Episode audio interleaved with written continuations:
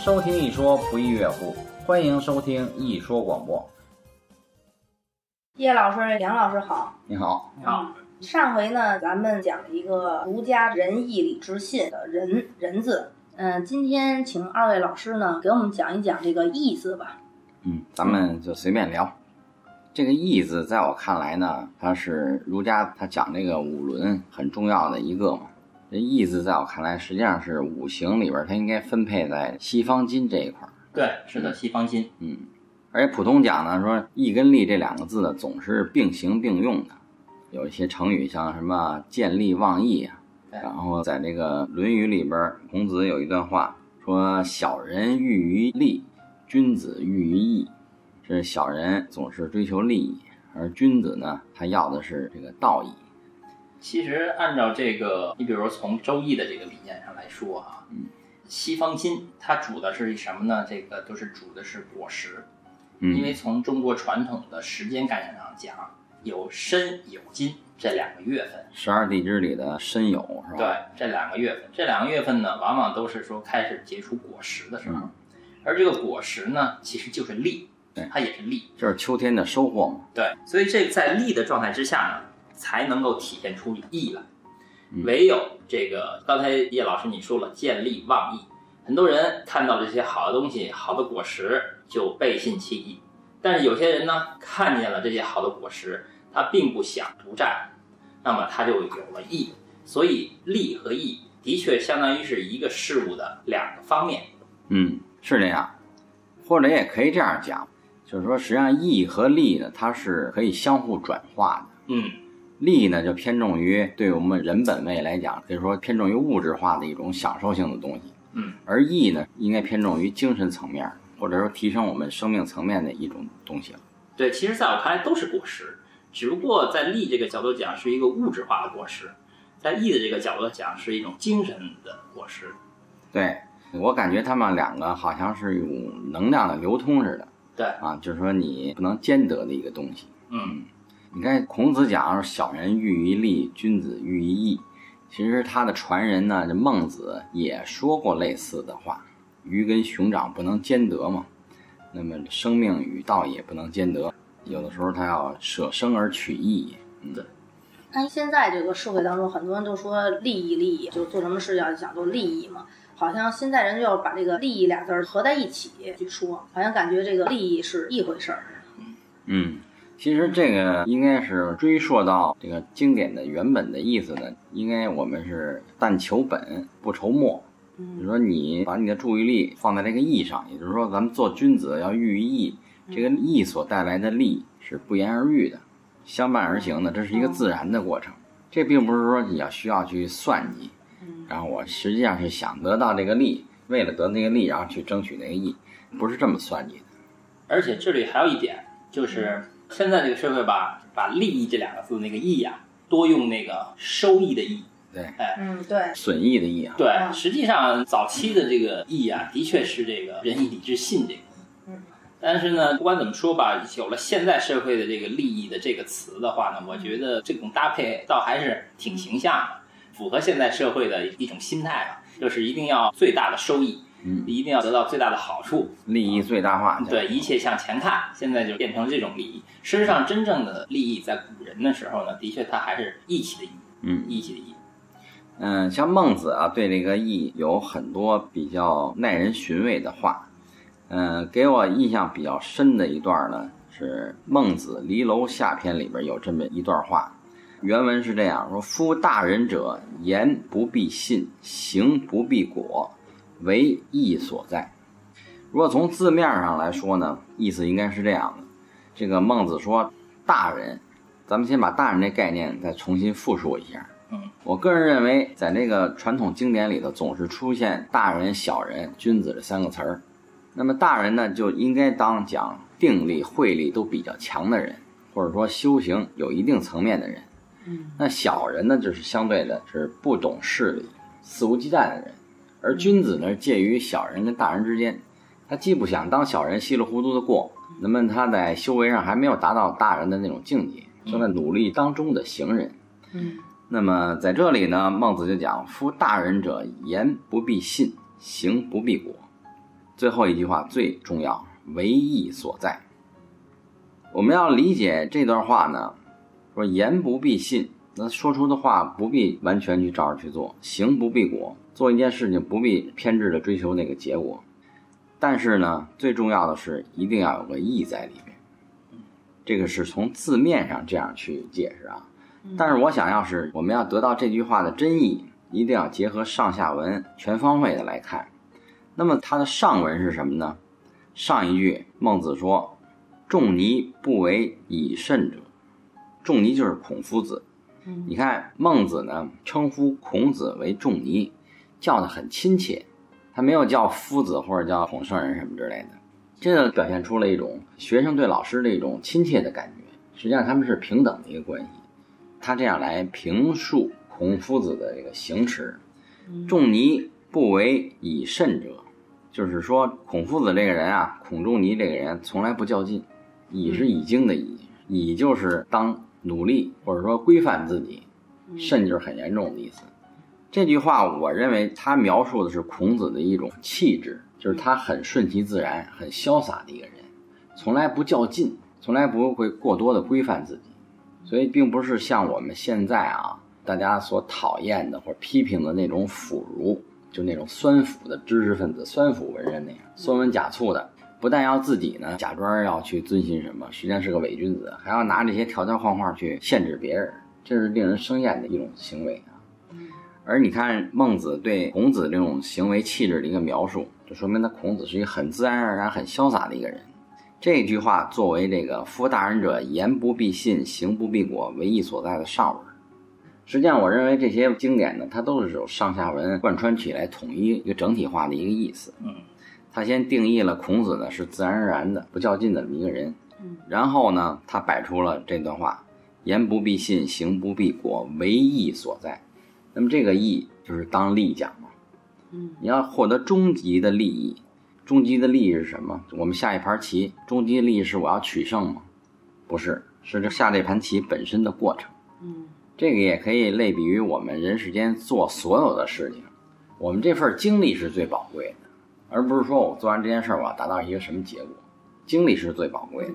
就结果不重要，因为它是自然而然的，肯定会有结果的。但是整个这个经历跟过程非常重要。对，所以孟子说：“夫大人者，成就者，嗯，是言不必信，行不必果。”这言不必信，就是说这个信当中，就是他说出的话是不讲信用，因为这信心好像一般都当信用讲。从字面上你也可以这么去解释，但他字背后的意思不是这个意思。他字背后的意思是说，我不要去拘泥于我说出来的话，拘泥于我自己的思想。实际上，类比于佛经里的一句话，就是心无挂碍的意思，一切都局限不住我。但是唯一所在。不必信会不会跟儒家的那个言而有信有点儿？你这样，我从另外一个角度来阐述一下。嗯，就说首先呢，就这两句话哈，第一句话呢，重点呢是在告诉大家一个心态，嗯，就是说要有一个。起码有一个放松的心态。其实这种放松的心态呢，它的最终的结果是什么呢？就是问心无愧，没有私欲，没有私欲，这是一个大前提。然后后来第二句话才说言不必信，行不必果。那这句话呢，我先讲行不必果，然后再去理解言不必信。嗯，行不必果呀，在这个现在这个社会上呢，有一个特别好理解的一个现象啊。很多人都说了，我不看过程，我只看结果。对对对，这句话与行不必果呢是一个相反的意思。对。那么事实上，如果我们深入的想一想，就会发现，说我不看过程，只看结果，这么说话的领导，起码在我看来是不负责任的领导。实际上，杀鸡取卵说的就是这种人。对，没错。而且现在，因为这句话这么长时间的在社会上流传之后吧，导致了大家最终慢慢演化变成了什么？我只要把领导伺候好了，哪怕用各种方法，我得到的一些非正常渠道得到的这些利益，最终我相当一部分供养给领导，领导开心了，就有这个果了，我就看到这个结果了。领导只要看到这个结果，至于我怎么弄到的这些钱，我是用了非法的手段，或者贪污的手段，还是行贿手段，这个你不必管。这样的话呢，过程你不去看了，你只看这个结果，这造成了非常不好的情况，就背弃了“义”这个字的概念，基础概念它背弃了。嗯，所以反过来说，说行不必果。再说这个，大家就好理解了。嗯，不是说真的不要这个结果，而是说要看你行你是怎么做的。嗯说白了就是相当于佛教的说发心。比如说我们去放生，比如买了一些乌龟或者泥鳅哈，我们去放生，但是因为买了很多，结果呢，虽尽管我们采用了尽量好的方法，但在放生的过程当中呢，仍然有一些泥鳅或者乌龟不小心被压死了，有个别没有放生成功啊、看上去好像哎，不仅没放生，你还把人给弄死了。事实上，即便是这样的话，他也是行了大善，因为他的发心是非常好的，他是讲义的。嗯所以呢，在这种情况下，不必去特别在意那个果啊，这叫行不必果。嗯这样的话呢，如果能理解的话呢，就可以说言不必信。言不必信呢，应该这么理解，就是的确很多人会误解，说字面意义上就是说说的话可以不当个事儿，不去旅行，对，可以不去旅行一样。其实不是这样，他说的意思是说什么呢？就是说我说出来的话不必像有些人那样信誓旦旦的。说你放心，我明天给你还钱，向你借的钱我要还给你了，不还你我天打五雷轰又怎么样怎么样的。真真正正讲义的人啊，他轻描淡写的一句话，嗯不必信誓旦旦。我说出来了，我自然就会做。哎，我认为这个言不必信，更多的他是讲的是这个意思。嗯，他核心还是起心动念，对，核心还是起心动念。这一点梁老师说的我完全同意，因为在这一篇的下一句，孟子是这样讲：孟子云：“大人者不失其赤子之心也。”这一句话就放在“夫大人者，言不必信，行不必果，为义所在”的下边。嗯，那么这么行文的意思就完全就解释通了，就像梁老师理解的这样的。实际上这句话它主要强调的是起心动念。嗯那么为义所在，那么这个义在哪里？就是我们天真的、完全不夹杂的，就像赤子之心的这种起心动念，对，可以说是是纯善的。对对对，纯善无恶的。所以说呢，所谓这个义字呢，它包含了纯善无恶的这么一种意义。所以我觉得这个仁义礼智信啊，这个顺序排的特别好。嗯。我们之前讲过仁，嗯。他这个义要达到赤子之心的话，他起码得先做到那个仁。之前我们讲那个仁的境界，嗯。仁境界之后，他的起心动念才能达到义，嗯。然后义完了之后，才能够真正有礼。嗯，啊，礼完了，然后后面的智信。是那样的。事实上呢，《中庸》里边的次第也是像刚才梁老师说的这样，《中庸》里边有这么一段描述，说仁者仁也。第一个人就是仁义礼智信的人，第二个人就是人类的人。仁者仁也，亲亲为仁，这个人就是人类的人。他先说的是仁，紧接着他说的是义，义者宜也，宜就是适宜的宜，尊贤为大。后边呢描述的就是礼，嗯嗯，它就是这么个次第，仁义礼。然后咱们再复习一下这仁，相当于哈嗯，仁者仁也，亲亲为仁。他描述的非常朴实，非常的简洁，也就是亲情，仁就是亲情，生发一切，就像春天草木要发芽一样，就是那么亲切那种感觉，就是人的精义。而且他用了两个亲，哎，这两个亲呢，我觉得一个是重点强调这个亲的重要性，另外一个呢，我觉得它是讲的是一个广博性，就是，说不能只是对对你这个亲儿子、亲爹、亲妈亲，而是一个非常广博的，说白了有点类似于现在所说的博爱的这种亲。嗯，嗯。是这样这样，亲亲为人，这种排序也感觉到很亲切啊。嗯。嗯。然后他谈到在《中庸》里的描述义呢，他用了一个字“宜”，适宜的宜，义者宜也。其实这个逻辑也很简单，因为义的背后就是利，那么利肯定会给人一种适宜的感觉、舒适的感觉，而且是真的义、真的利嘛。就像“亲亲为仁”这个对仗句，尊贤为大，尊重贤能为最重要。这是中庸对义的解释，义者宜也，尊贤为大。尊什么贤呢？当然就是古圣先贤，他们的行持，他们的行为，他们给我们做出那个示范，嗯，榜样。这是榜样。嗯而且我觉得这个宜呢，如果查这个词典字典啊，如果我没记错，它真正的本意的意思就是说，类似于舒适、嗯，适宜、合适。对那么义呢，就是宜，这说明了一个什么意思呢？就是说，在人的前提条件下的话呢，要让周边的人都适宜，嗯咱所做的行为、语言也好，行为也好，都是很适宜、很得体的。嗯哎，这样是一。嗯说白了就是不能够为利。我看见这儿有三个苹果，嗯我不想给你，哎，我就想自己全吃了，这就不叫义了，而是说三个苹果，哎，大家都有嗯，有钱大家赚，这叫义，大家都是宜。对。其实所谓这个“义”字呢，繁体的写法是上边一个阳，下边一个我。嗯，有人把它解释为这个我头顶着这个羊去做祭祀，有的人解释为这个我得到了一个羊，羊就代表好处嘛。实际上，大家好才是真的好。嗯，你独占一个利益的，肯定是不能长久的。哎，所以就包含了梁老师刚才说这个意思。那那个言不必信，刚才您说的这个，这是孟子子的话说的。但是我记着《论语》里孔子还有一句话，就是言而有信。这个两个我觉着有点矛盾。是从字面上看肯定是矛盾，而且都是孔子说出来的话。那段话呢是朋友交言而有信，这是孔子在《学而篇》里面讲的。嗯那么我们为了解释这个“义”字，挑出了孟子说的这段话：“夫大人者，言不必信，行不必果，唯义所在。”那么这个“言不必信，行不必果”，实际上是出自孔子的这个描述。在《论语》里边，这段话是这样讲的：子贡有一次问什么叫士，孔子回答说：“行己有耻，始于四方，不辱君命，可谓上矣。”子贡大家都知道是孔子七十二大贤人里边成就可以说是最大的一个。他的商业成就非常高，政治上成就也非常高，曾经身配两国相印，是战国时期的一个出色的军事家、社会活动家、外交家。可以说，他担负着当时特别复杂这个国际关系，他制止了这个国与国之间的战争，他是很有本领的一个人。这个子贡就问孔子：“什么叫做士？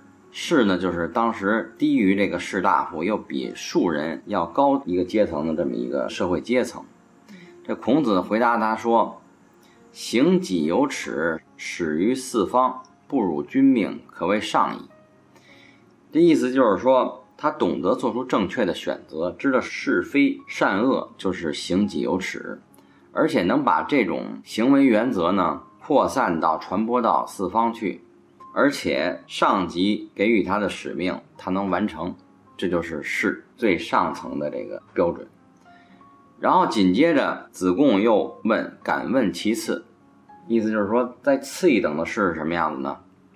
孔子回答说：“他说。”宗族称孝焉，乡党称弟焉。退而求其次的标准呢，就是在他自己的家族当中做孝道做得好，那么在他的朋友圈里边，朋友关系处得好，这也是一个世人退而求其次的标准。然后子贡又追问了一句：“敢问其次？那么再次一等呢？”孔子就反方面的说了这么一句。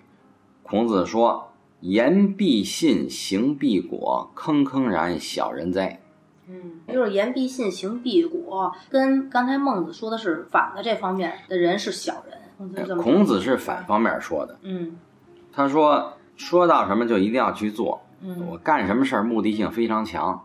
这种坑坑然小人哉，坑坑然描述的就是说又浅薄又固执的一种状态啊。说到就必须要做到，干什么事儿目的性非常强，这种人就是一种小人。”那咱们现在大家现在普遍的，就现代社会的观点，好像都是这样，就是言出必行，做事儿呢要达到一个什么什么效果或一个结果。那这个等于咱们现在等于都当的是小人了。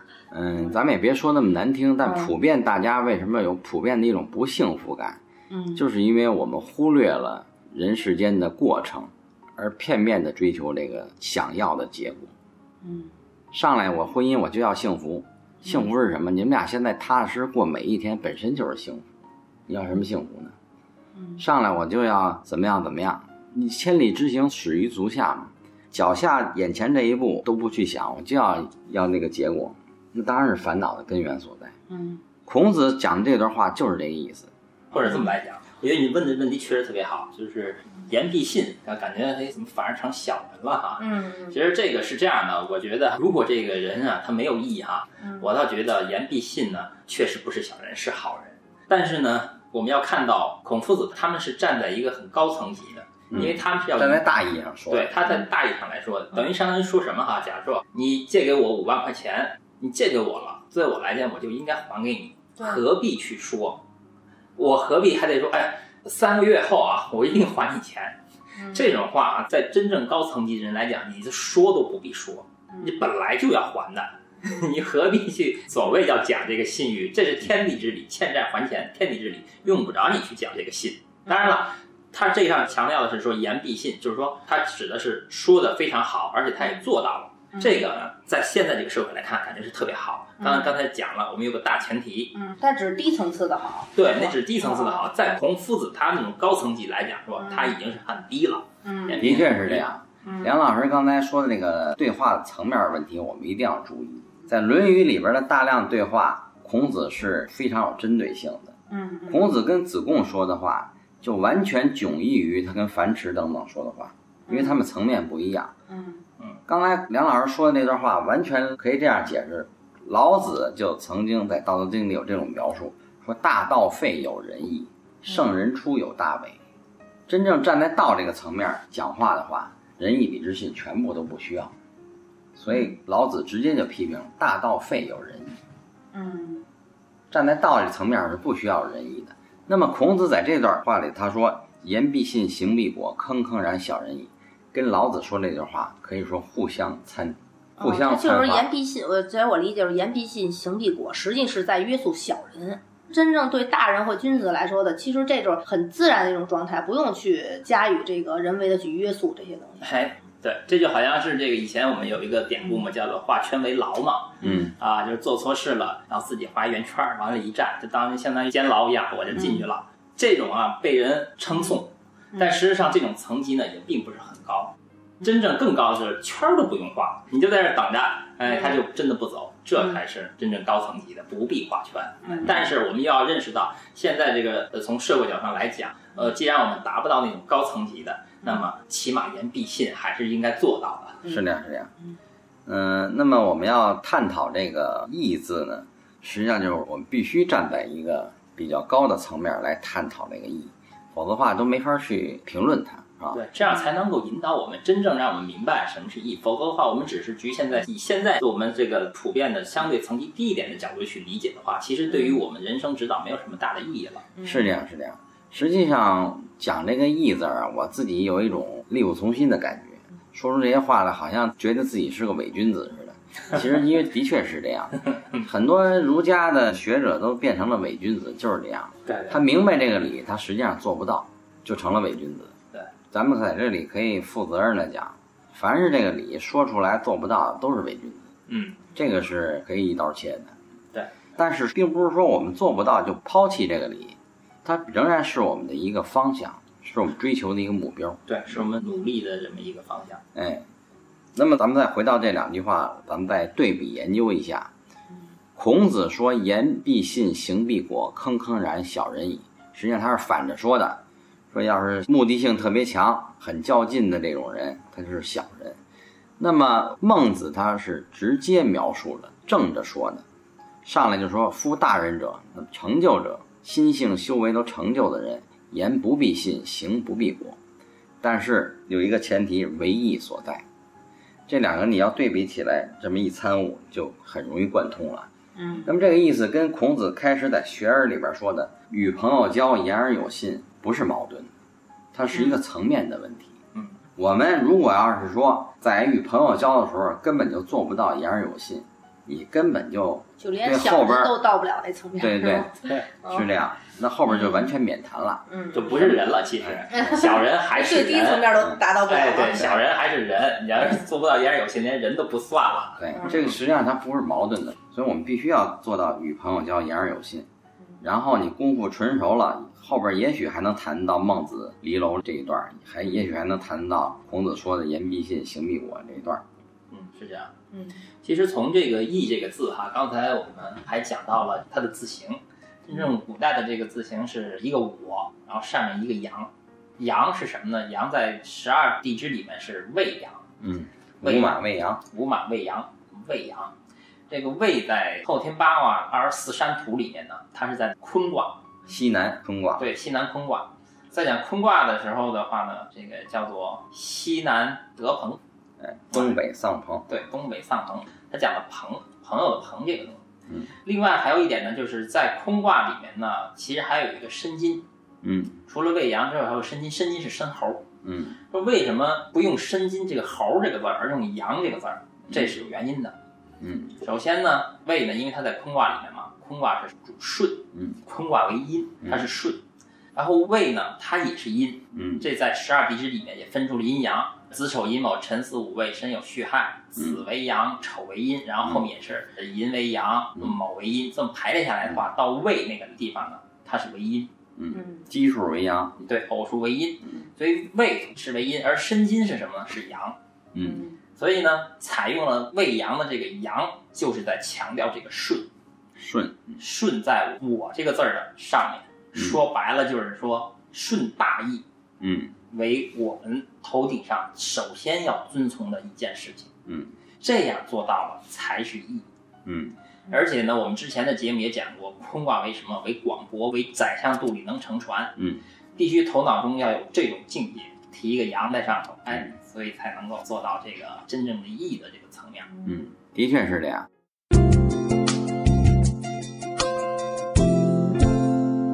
一说广播共有三个专辑，在《经典一说》这个专辑中，我们贴近现代生活，深入浅出地为大家介绍儒家、道家、佛家、中医等各家经典文化。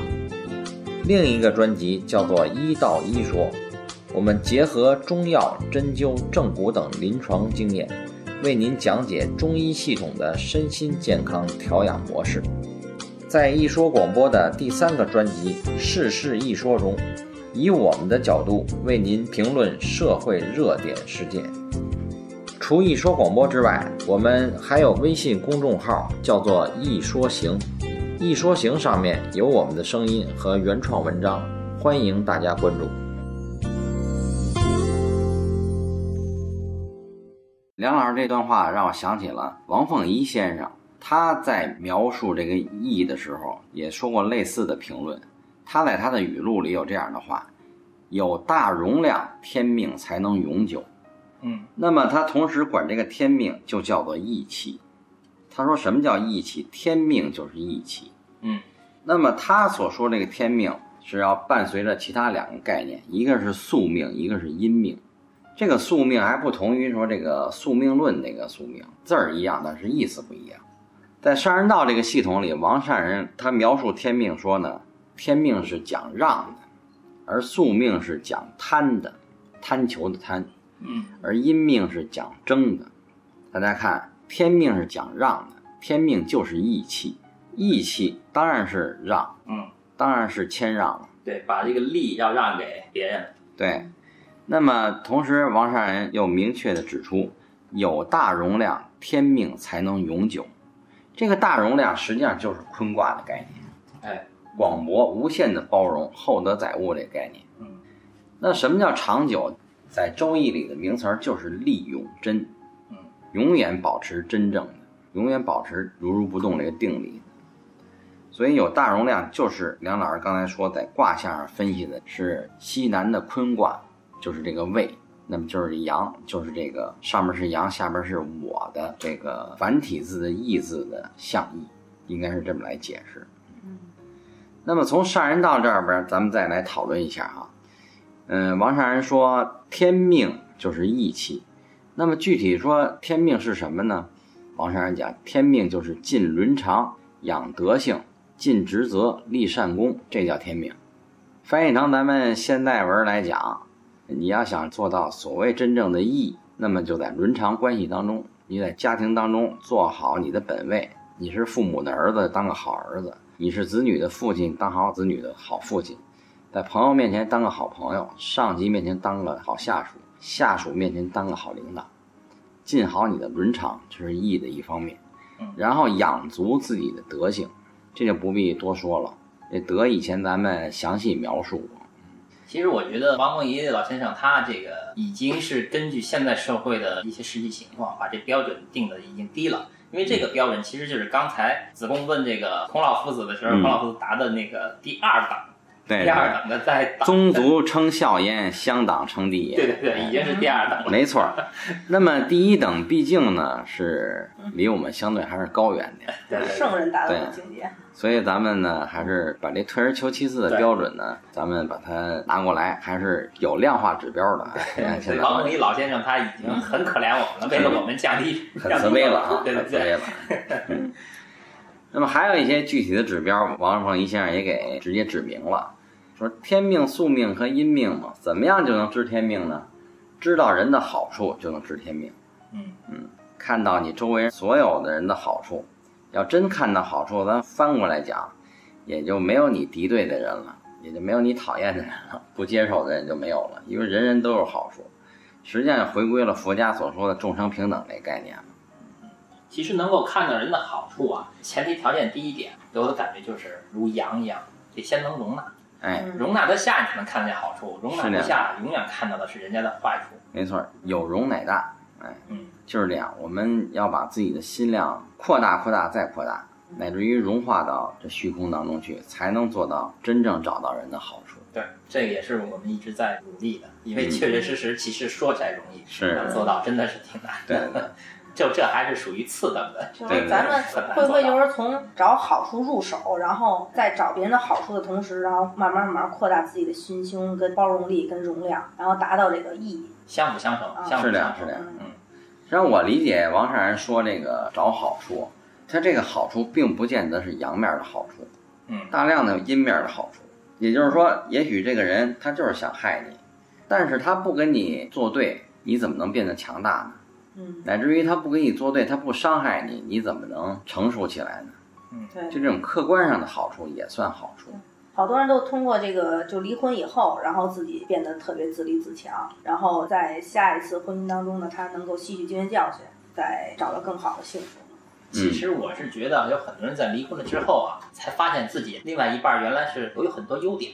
但是认识到这个，他挽救不回来了。对，但是挽救不回来了，可是他终于认识到了，这也是对于他以后的人生是有好处一个进步啊对，对这是好。所以这是在逆境中，包括逆境中，我们有时候在网络上有时候会看一些故事，比如说有一些人在这个，比如文化大革命时期，这个因为有的人是信佛的，到最后也是被批斗嘛。被批斗的时候，我记得是一个女性，然后后来很痛苦，就问她的这个老师说：“你看这么痛苦，我还信佛呢？”哎，老师就告诉他说：“当下正是修行时。”嗯哎，就是在逆境之中来锻炼我们自己。嗯，是这样。这些事例实际上都更加印证了孔夫子跟孟子说的这个话：“言不必信，行不必果，为义所在。”也就是说，我们经历的所有事情，这个过程是最重要的，结果是不重要的。嗯嗯不必说行必果，行必果就是目的性很强，我就要这个结果，那你就堕落到小人的那个层面里面去了。哎，就好像夫妻之间，说我对你好，你就必须得对我好。如果以这种为思想前提的话呢，那就错误了。那一定是烦恼的根源嘛。对嗯，因为市面上有一句话呢，我反倒觉得挺有道理的，说这个如果真的爱他的话，那可以放弃他。嗯 这其实是有一定道理的。嗯嗯，是啊，言不必信，行不必果嘛。嗯，对，你何必非得要那个结果呢？对你不能说因为你爱他，所以你必须强迫他爱你。主要是就是你你爱他那个过程是最重要的。嗯，按照佛学的这个世界观来说，有没有那个结果，实际上是因缘和合，中原汇聚，哎，中原汇聚，或者说用道家这个说法来说呢，也是你看你命里有没有这个定数。哎，那么这个过程实际上还是最重要的。嗯，结果有没有它自有定数。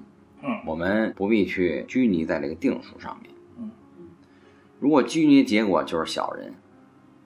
那么王善人这边呢，还给出了方法，给出了什么方法，让我们怎么去达到这个义，达到这个天命的方法。他先反方面的告诉我们说，好动这个情绪，就是亏天命，就没法达到天命的圆满了。好动什么情绪？肯定是负面情绪，嗯就是怨恨恼怒烦。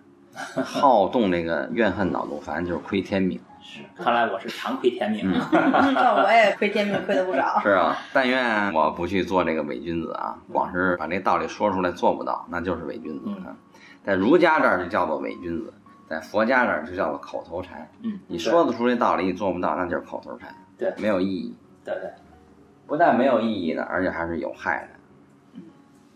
那么王善人还做了一些各个角度的对义、对天命的描述，他用的很直白、很形象的一个语言说：说在外面的名望是天命，在外面的名望是天命。这个外边就是指在这个家庭之外的一个名望，在社会上的名望吧。嗯，宗族之外，哎，就是天命。那么乐善好施就可以长天命。你看他说的多么具体，乐善好施就是长天命，呃，为众人就是天命，这些都是具体的方法性的东西。那叶老师，您说就是人说仗义仗义嘛，比如仗义疏财嘛，比如这可能就是张天命。那有的是就是为朋友两肋插刀啊，这个是不是也算是就特别有意义？嗯，关键还是看起心动念嘛。对你为了朋友两肋插刀去杀人去，这个这就不算真正的大义哈。对，如果你要是为众人、为绝大多数人都好，那就是天命，就是义气。如果为一己的私利，那根本就谈不上什么义气。嗯，但现在社会，我觉得他把这个义的这个概念缩小了，就是好像就是说对自己的哥们儿弟兄啊，就自己人好像讲义气。对，其实现在这种把这个义呢缩小之后，其实也是无奈之举。嗯，因为刚才孔夫子他已经说了三个层面，三个层面这个义，不要说第一个层面了，第二个层面其实都是有一定难度的，就很难的。所以呢，就是现在社会只能把第三个层面拿出来说，就是小人那个层面，在孔夫子看来已经是到小人那个层面了，因为它相对好达到一点。嗯，哎，那个再高深一层的，甚至最高深一层的，确实是不是说一说就能做到的。嗯，是这样。王凤仪先生呢，在他的教育体系里边还做这样的描述，说拿天命行事都是对的，是术道。这个术就是中术之道那个。嗯，拿天命行事就都是对的。那么也就是说，你要做到了真正的义，那么实际上就是儒家所推崇的这个中术之道这个术。嗯，就是对大众的宽容，就是不动这个怨恨恼怒烦，当然是宽容。知道人的好处，当然里边包含了宽容；让，懂得谦让，当然是宽容。嗯，那么这些指标呢，是我们具体在行为规范里头是有量化指标的，我们都可以去照着去做、去比量的。我我突然想起一点，就是包括这个，我们知道繁体字的义嘛，嗯，那进化到现在是简体字，感觉完全变样了。嗯，但是我却觉得，有的时候这个中国传统文化啊，不知不觉之中，即便它在变化，它变化出来的东西呢，仍然不能够完全脱离本意。嗯，就是很有意思。你看现在这个义气的这个义哈，就是相当于左右一撇一捺，然后上面一个点儿。嗯，其实给我个人的感觉是，就相当于是手交叉，然后承托着上面一个点。嗯，而这个一个点呢，是在上面，不在下面。嗯。在我看来，就有点像是好像天命的那一个点一样。是这样，这个简化字其实它也不违背这个道。嗯，我觉得这一个叉子上面一个点儿，刚好就是像《中庸》里边描述的“义者宜也”，就恰到好处的意思。嗯，四平八稳，恰到好处的意思，而且是尊贤为大。它上面点了一个点儿，就好比是天上的太阳跟月亮一样，尊贤为大，就是这个象意的一个描写。它是很抽象的一个形象。义者宜也，尊贤为大，就是现在简化字的那个义。虽然不是有意而为之，但是它冥冥之中哈，它的改变也是符合这个道理的。是这样。其实这就像我们周易的传统思维方式一样，它有这个象就有这个义嘛。嗯，有这个义必有这个象。周易这种思维方式跟佛学的里面讲的一即一切，一切即一的这个佛学基础理论是一模一样的，同心同德的。对。那么这个义是儒家的叫义啊。那这个义，如果在佛家来说，它有没有这个义字或者类似的这种名词？要让我解释的话，这个义就类似于佛教讲的四无量心里边的悲。四无量心里边有慈悲喜舍。嗯，我个人认为这个慈悲的悲应该就是跟这个义相互发明是比较妥当。因为慈悲的悲，你看这个字啊，上面是一个非，一个心。嗯。实际上，这个意思就是非心，就是不去算计，不用我们后天的这个情绪计算去对待。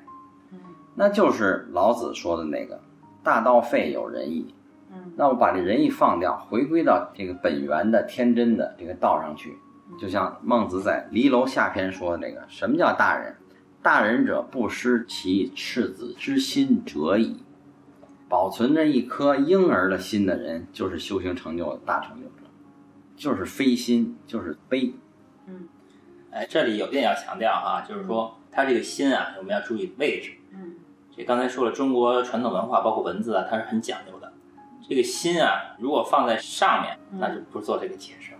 它放在下面，讲的是什么呢？下层级的，或者说是后天的哎，哦。是这个。后天的。就是后天的心，不要这非心，就是不要这个后天的心，对，咱们现在人就用后天的心太多了。你比如说算计啊，想要结果呀，想要利益呀，然急功后近利利啊，这这些行为。些都等于说是后天的这种新的这种层面的。对，但是这个呢，说实话很难去理解，嗯，因为在佛教当中来讲的话呢，就是要想真正的身体就是心态上能够理解的话，必须得明心见性，要先达到这一步嗯啊。但是没关系，大家先了解一下它这个含义。嗯那么这里面呢，可能有的朋友们呢就会说了，说我没有后天的心，就会有这个慈悲心吗？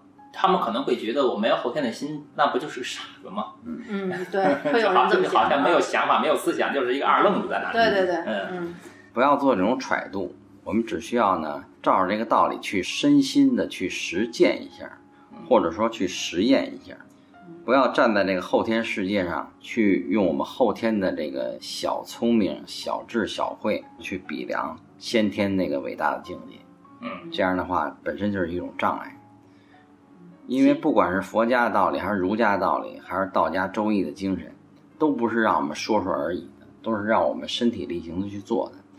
而实际上，自古至今的所有成就者，他们去做的过程当中，都要付出巨大的代价，嗯所以需要我们非常勇敢的、勇猛的，用佛家话讲是精进的去修为，才有可能达到，而不是站在那儿揣度。嗯没错，是这样的。而且也如这个天地间的道理一样，我不能说天有一颗类似我们的这样的心，也不能说地有一颗类似我们现在众生这个心。但是天地之间就在那里踏踏实实的运行，不管刮风下雨、春来秋往，总之他们哺育了我们。其实这就是一种悲心。嗯，另外呢，我再解释一下这个悲。既然是非心，那么你不用心的话，那么实际上就回归到了你完全自动的一种状态。既然是非心，就是不用心机，也不用我们的感情了。我们的感情，人呢都是为情所困的。后天的感情是桎梏我们最大的一个障碍。如果你要达到了悲，就是非心，既不用心机，就不去算计，不去用技巧，也抛开了或者说摆脱了感情的桎梏，而顺应天道去达到了一个真正为众生，为众生当然包括自己，自己也是众生的一个嘛，为众生好的这个目的，那么它自动会达到一个随机应变的一个智慧的状态。就好比举个最简单的例子，比如说我们骑自行车，会骑自行车的人，你一边骑自行车一边看旁边的风景，即使你出现了一个小状况，比如说你压在一块石头上了，你用不着用心机，那么你自然的会本能的做出一个反应。这个本能的反应实际上就是随机应变，那个东西就是非心的东西。嗯，这个东西是最能保护你的。是不是就像这个《论语》里孔老夫子说的那种“不思而得，不勉而众”的那种感觉？是那样，是那样，嗯不思而得，不勉而众的。嗯而这种东西可以说几乎就是智慧的境界了。嗯。其实有时候我做一些事情的时候，偶尔啊会有一种好像也不是通过仔细深思熟虑啊或思考，但是呢，我觉得就特别笃定的，我觉得就应该这么做，这么做是最恰当的。嗯啊，这个时候是应该是最自然的哈。对，实际上我们做出正确的判断，往往不是用算计。如果你要完全的不去记利益得失，而且做到另一条就是抛开一切感情因素，这个时候你是最清醒的，你的判断会是最准确的。嗯我说，如果我们掺杂了过多的利益损失的这种牵绊，再加上很多感情的因素，你再聪明的人也会受到极大的干扰的。嗯我觉得这里还有一点挺有意思啊，嗯就是说我们之前讲了言不必信，后来又讲了呢言而有信，它是从这个两个看似矛盾的角度上去解释这个义，由这个义我们又引出这个悲。嗯。那在讲这个悲的时候呢，我发现也可以从两个角度上去讲。刚才悲说了是非心，嗯。那市面上大家还有一句耳熟能详的，叫做“直心是道场”。嗯。哎，这个时候又感觉，哎，你看这个直心是道场，就说这个心又得有啊，或者然后你就说悲又是非心，这里就很好解释了。其实它也是从不同角度来说的。非心刚才已经讲过了，然后我说直心，这个心则是先天之心，哎，直心用的是先天心，先天心。非心去掉的是后天心。哎，所以现在呢，在佛教当中呢，有一个非常令人可悲的一件事儿，这个天天打着直心是道场的名号，在那里用后天之心去执心，对，用后天之心在那里胡说八道，然后说自己是执心是道场，对 这个是非常鲜明的一个对比。对，但是通过这个对比，我们反而能够看出来，究竟什么是悲，什么才是执心是道场。是的呀。其实后天的心呐，它是有迹可循的。王凤仪先生用种种的语录，就为我们描绘的很清晰了。后天的心是什么？后天的心也就是非心，悲需要我们去掉什么东西？后天心就是怨恨恼怒烦要去掉的。还有什么东西？我们后天学到的一切知识、一切概念，这都是捆绑我们的东西，包括这个是善，这个是恶，这个应该做，那个不应该做，都应该去掉。去掉以后，不是说让你去当一个傻瓜，是你直接用先天的心去感知。到那个时候，怎么做都是吉祥的。到那个时候，就完全能够达到繁体的这个“义”这个字，上面这个阳，这个顺，这个坤，这个承载万物的这个就能做到了，自然也就是达到了这个义，嗯，而且是第一层的义。是这样，是这样。所以后天的心要描述起来，那太多太多了。一切有问题的东西都是后天的心嘛，什么比如说你的习气啊、秉性啊、自私的心、损人利己的行为啊，嗯，明知道不对还要去做呀，这些都是后天心的作祟的一个结果。包括我们绝大多数人很难做到的，比如说我们过多的积累钱财、物质方面过多的积累，这也是一种贪心，是吧？是这样的。包括呢，有的人说我很好学，实际上你问他为什么好学，实际上他的起心动念就是我多学一门手艺呢，多一份保障。嗯，对，实际上这都是后天之心在作祟。当然，我们并不否认，就是说多一门技术，多一条路啊。我们只是在强调这个非心究竟是什么意思。嗯呃，多学一门技术不是坏事。嗯，嗯，但是就是说，是不是看你带着是一种什么心态去学？是的呀。是带着功利心，还有是贪心，或者是自私的心去学，还是说我先天的顺其自然的这种心态去学，嗯是不一样的。或者这么讲，作为佛教来讲哈、它有一个很宽容的心，它是这么来理解的。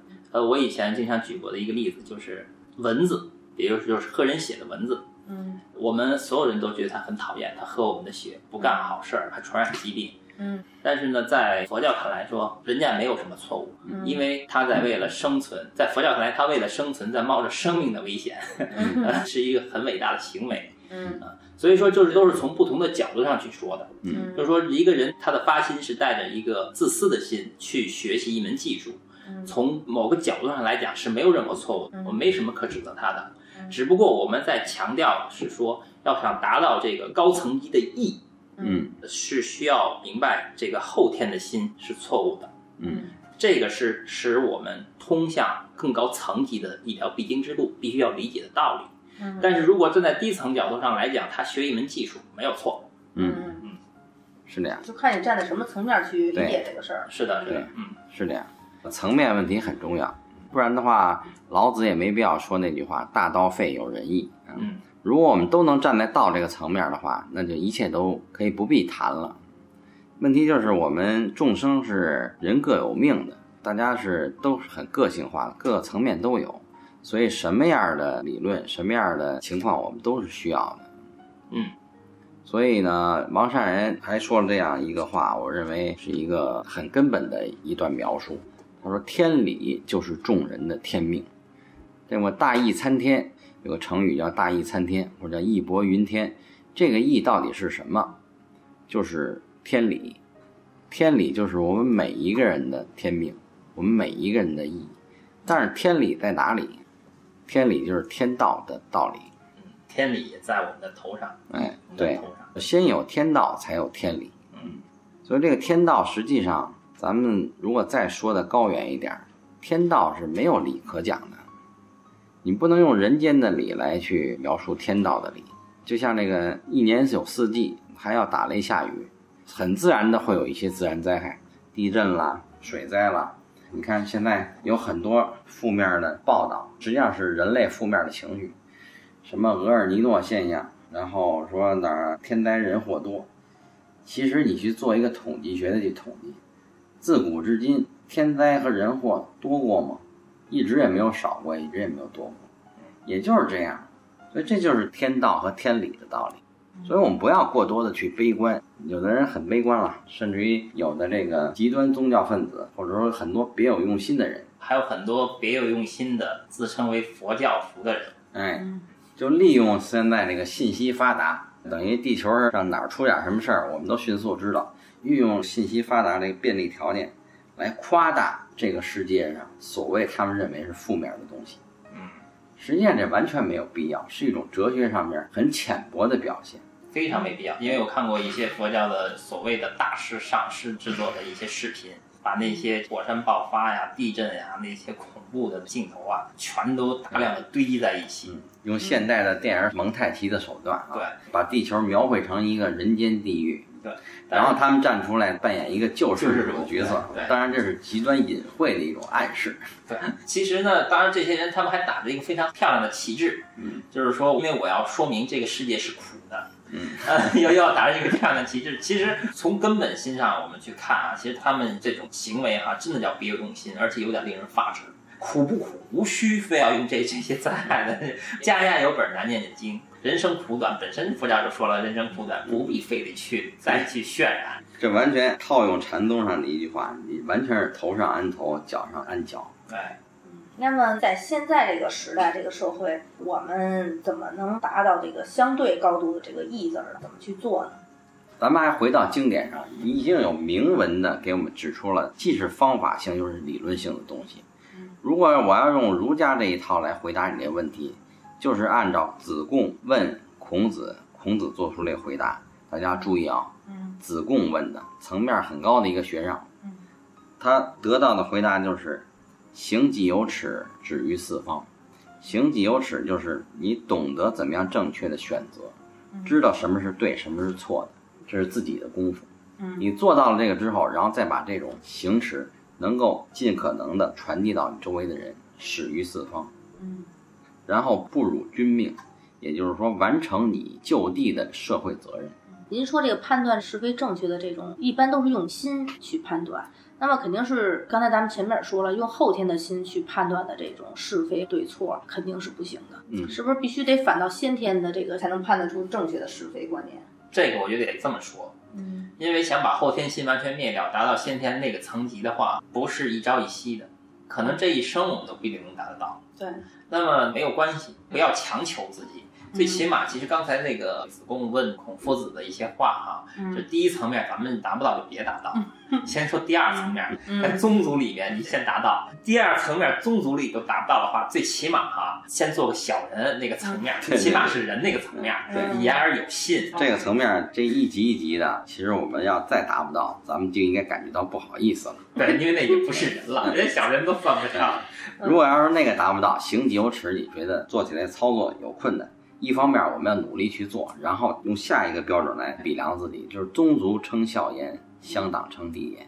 在你们家里头，你的父母长辈说你的孩子，哎，这孩子挺孝顺，我们就基本合格了。嗯。然后在你的同辈之间，觉得你这个兄弟、你这个哥哥、你这个弟弟也还不错，这也就算合格了。嗯。然后紧接着后边还有一个，就是言必信，行必果，坑坑然小人哉。这很简单，我们做事情不要那么强的目的性。我们不要那么较劲，也顺其自然一点，嗯，这些是很容易做到，嗯。然后，如果要是说用善人道的这个体系来做行为的准则，那就更方便了。王善人因为离我们更近，他用的语言描述的就更平实。怎么样去补足天命呢？怎么去接近义呢？去掉怨恨恼怒烦，去掉你的脾气，找人的好处，嗯嗯，尽我们伦常当中的名，嗯，这些都是。都是不难的事情，都是能做到的事情。要这么说，我觉着还挺有希望的。嗯，起码第二层级的意义还是有希望达到的。对对对，一定要记住，孔夫子总是告诉我们的“道不远人”。嗯，可离者非道也。嗯但是真完全做到也确实是有难度的。就这一个愿字儿，我觉着就虽然老提醒自己多看别人好处，找自己问题，但是一到真正的事情来了以后，有时候还控制不住自己这个情绪。说白了，不要说对外，就是对于外人。当然，现在九零后的不好说啊，但是起码再稍微大一些人呢哈，他们的这个宗族家族里人还是挺多的，什么表哥表妹啊，什么七大姑八大姨还挺多的。嗯，就光在这些人里面，我们对所有的亲人都毫无怨，这都其实挺难的。是是，先从我们的六亲眷属来做修行的入手说，还是很方便。先对他们做到这个义字哈，就已经很不容易了。嗯，是的，是的。嗯，我们各自回家做努力的功夫啊。嗯，我是给自己定的要求是不要做伪君子。不要耍口头禅。好，嗯，就谢谢叶老师。好，谢谢大家，谢谢大家，再见。